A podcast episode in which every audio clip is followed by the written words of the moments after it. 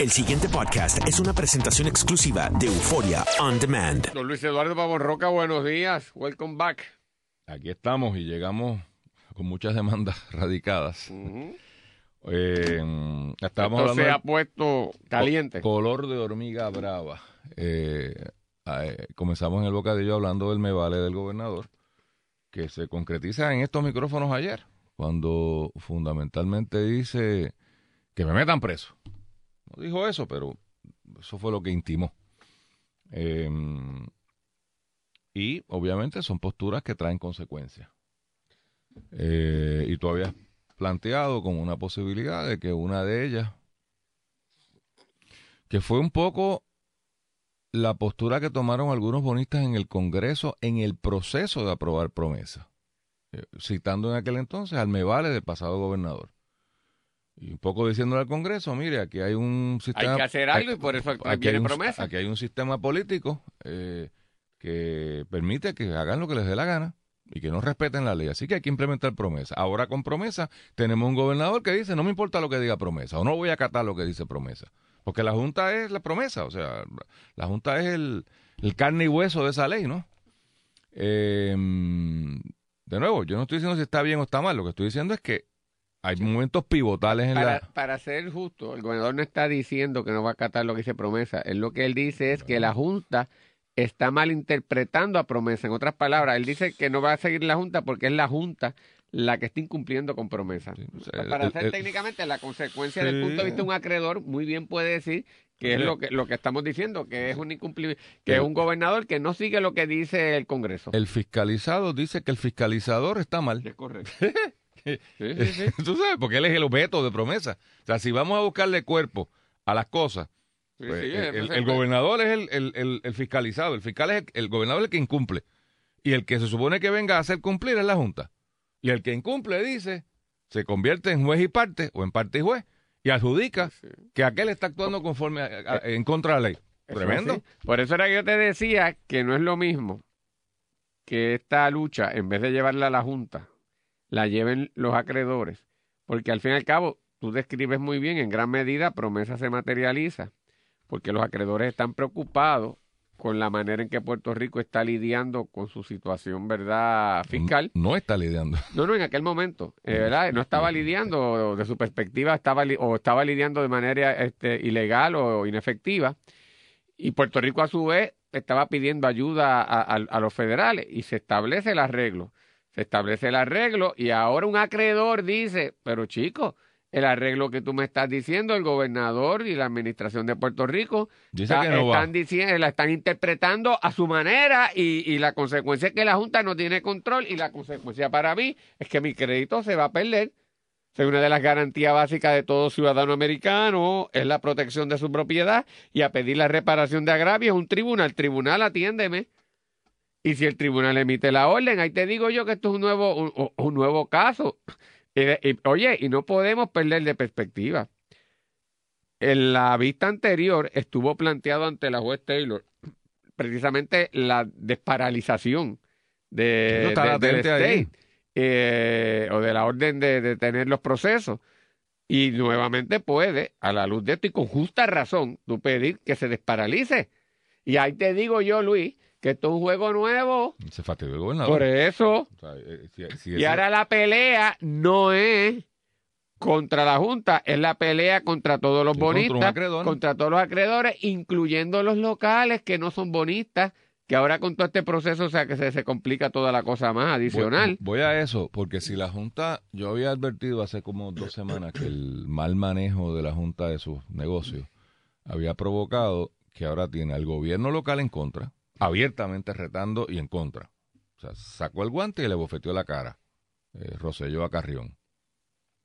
Y Carrión se ha quedado calladito, como aparenta pasar siempre.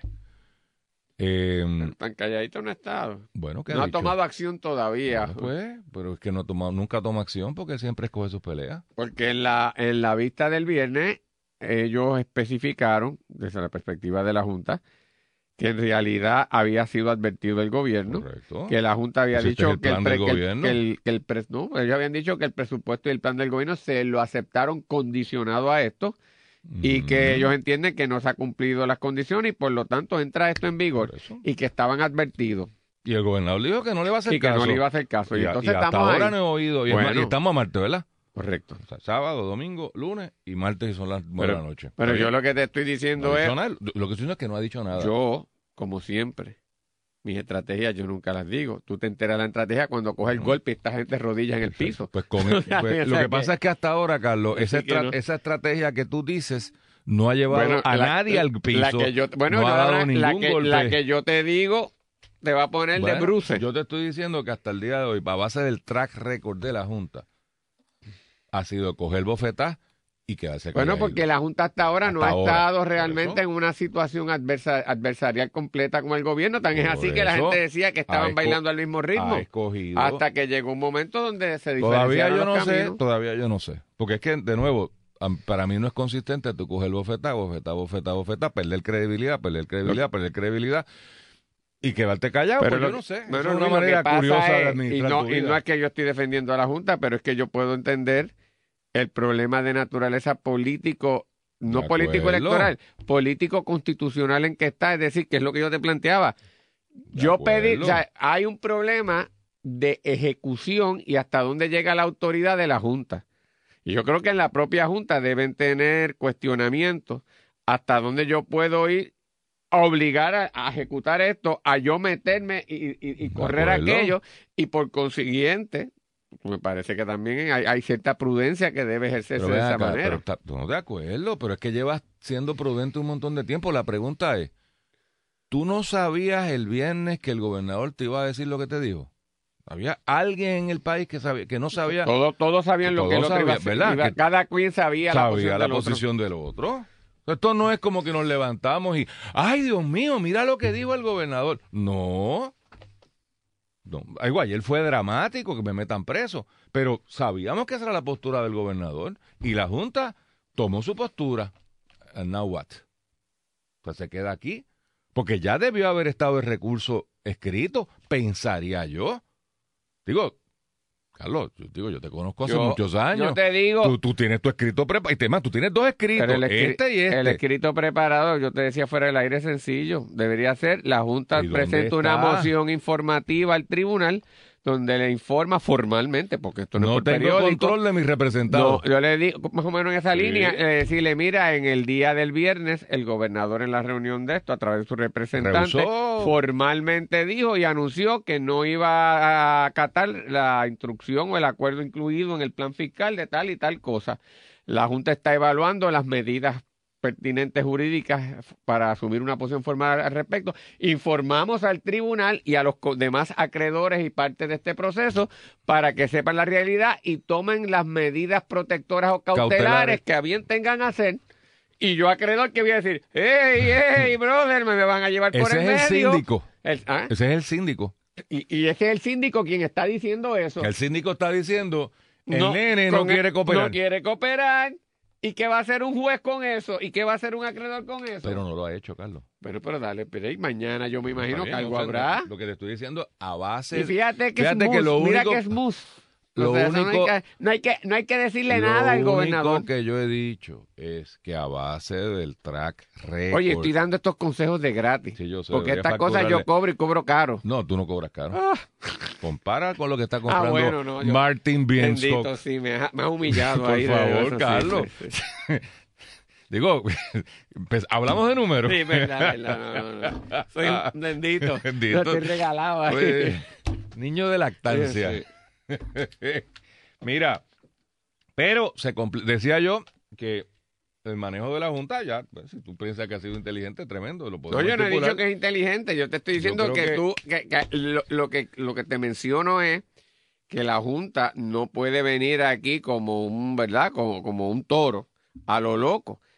Porque hay un juego político no también el que tiene que yo no no, yo estoy estoy de acuerdo. vaya como un Eh, toro, Pero lo que te quiero decir es que yo, hay un juego político que si se lo hacen al gobernador, tú llevas, te colocas en la estrategia esa y llevas todas las de perder, porque no hay manera que un tribunal ordene un tri- al gobernador a meterlo preso si lo ordena es un field day. La, ot- la Para el gobernador. La estrategia, sea cual sea, ha llevado a la Junta ahora a estar enfrentada abiertamente con su tutelado, a que haya serios cuestionamientos en Washington sobre su ejecutoria en la Junta y la gente que escribió la ley están diciendo, están haciendo cosas ilegales o no están haciendo lo que tienen que hacer o están mal. Y la gente de dinero preocupada, que cuando la gente de dinero se preocupa, eso es serio. ¿viste? Tienes a los bonistas molestos. O sea, que fíjate que la Junta Porque que los pobres se preocupen, No, tú no, le no. debes decir "Eh, eso.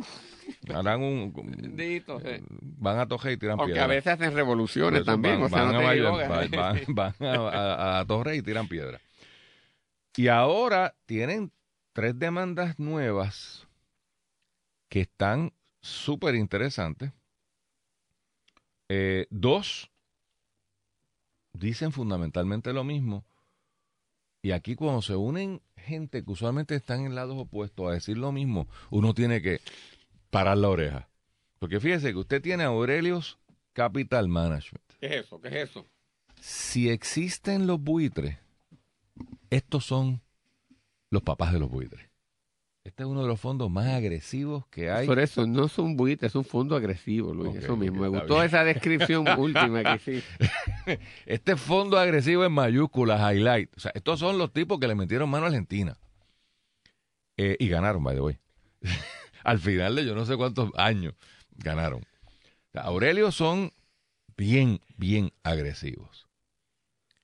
Y Lautier, él Otro agresivo del otro Pero lado. del otro lado, sea, pues, en el espectro político ideológico, tú tienes un fondo agresivo, palabra código pa, buitre, y Lautier, diciendo, ¿A Lutier no le dice el equivalente?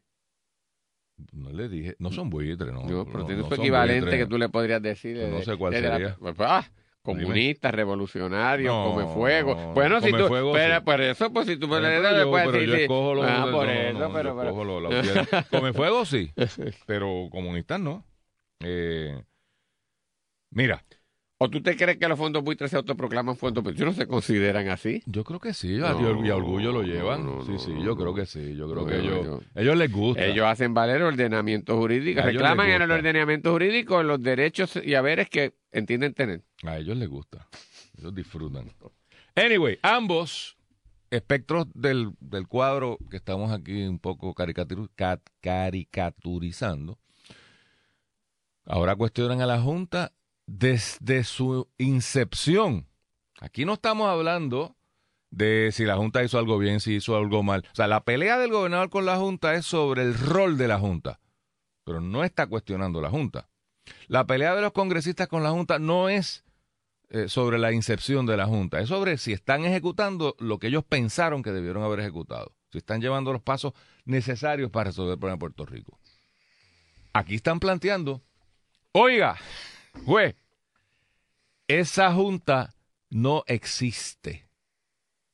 Ergo, eso es, eso es un latinazgo de, por lo tanto, todo lo que hayan hecho no es válido.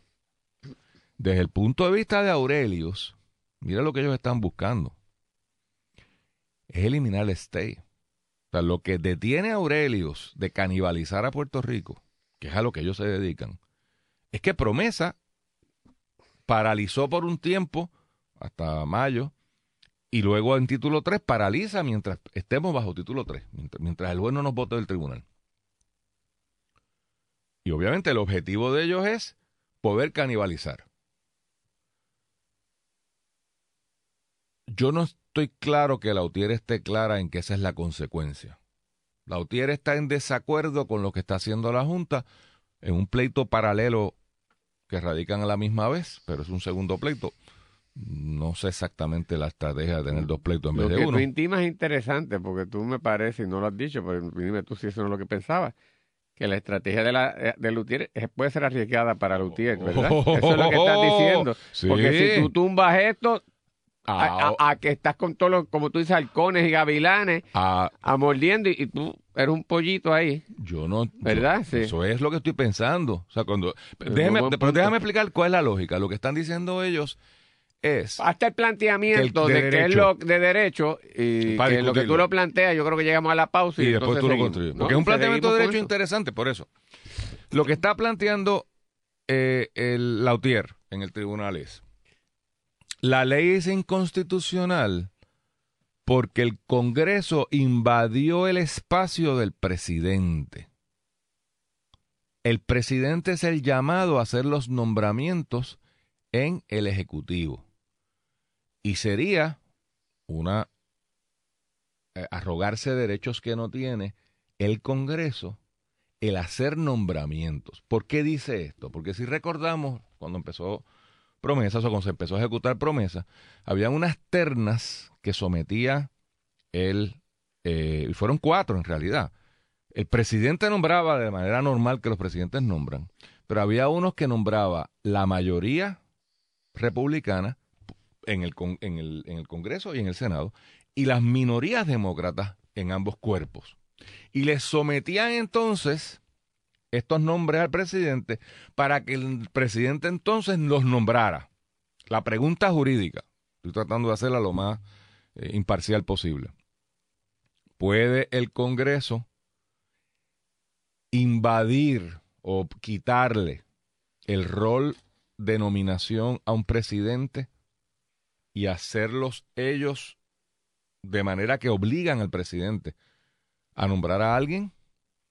¿O en nuestro sistema constitucional esa autodelegación, por llamarlo de alguna manera, no quiero llamarlo usurpación de poderes porque estaría adjudicando la controversia. Esa, esa, ese cambio en el rol es permisible.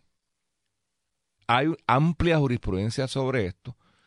Eh, hay todo un cuerpo increíblemente rico de decisiones sobre todos estos temas. ¿Por qué? Porque el Congreso ha ido delegando. Por eso es que el Ejecutivo es tan poderoso. Es más, todo el derecho administrativo, cada vez que el DACO inventa un reglamento, está legislando. Y, es una delegación que hizo el Congreso, en este caso la legislatura de Puerto Rico, en el ejemplo de DACO, al DACO. Ahí va en, en esa dirección, ¿no? Yo, yo, legislatura, renuncio a mi derecho de legislar y hago una legislación cortita y digo, y, el, y, la, agencia tal haga un reglamento a estos efectos. Eso pudo haber estado en la ley, ese, ese nivel de detalle. Pero se ha reconocido que es más eficiente que los expertos, que es la agencia, pues sean los que den ese, ese nivel de detalle. la legislatura da como una especie de... La política pública es esta, el detalle, el nitty gritty, que lo hagan los del Ejecutivo. Pero eso se litigó por un montón de tiempo, si eso era factible o no. Esto es un poco al revés. Dejo planteado esto para después de la pausa, Carlos. Y, obviamente aquí tú has enseñado derecho constitucional. Áreas de derecho, constitucional. Bueno, pero derecho administrativo, que, que, yo creo que es lo que nutriría esto. Eh, este planteamiento, cuán descabellado es, cuán... Eh, eh, porque si esto prevaleciese, se acabó el juego. Porque ya no es un issue de si nos gustó o no lo que hizo la Junta. Es que la Junta no tiene poderes, la Junta deja de existir y el juego es litigación abierta y ya los ya no es ni siquiera si nos van a demandar, ya todas las demandas están radicadas. El pasado podcast fue una presentación exclusiva de Euphoria On Demand. Para escuchar otros episodios de este y otros podcasts, visítanos en euphoriaondemand.com.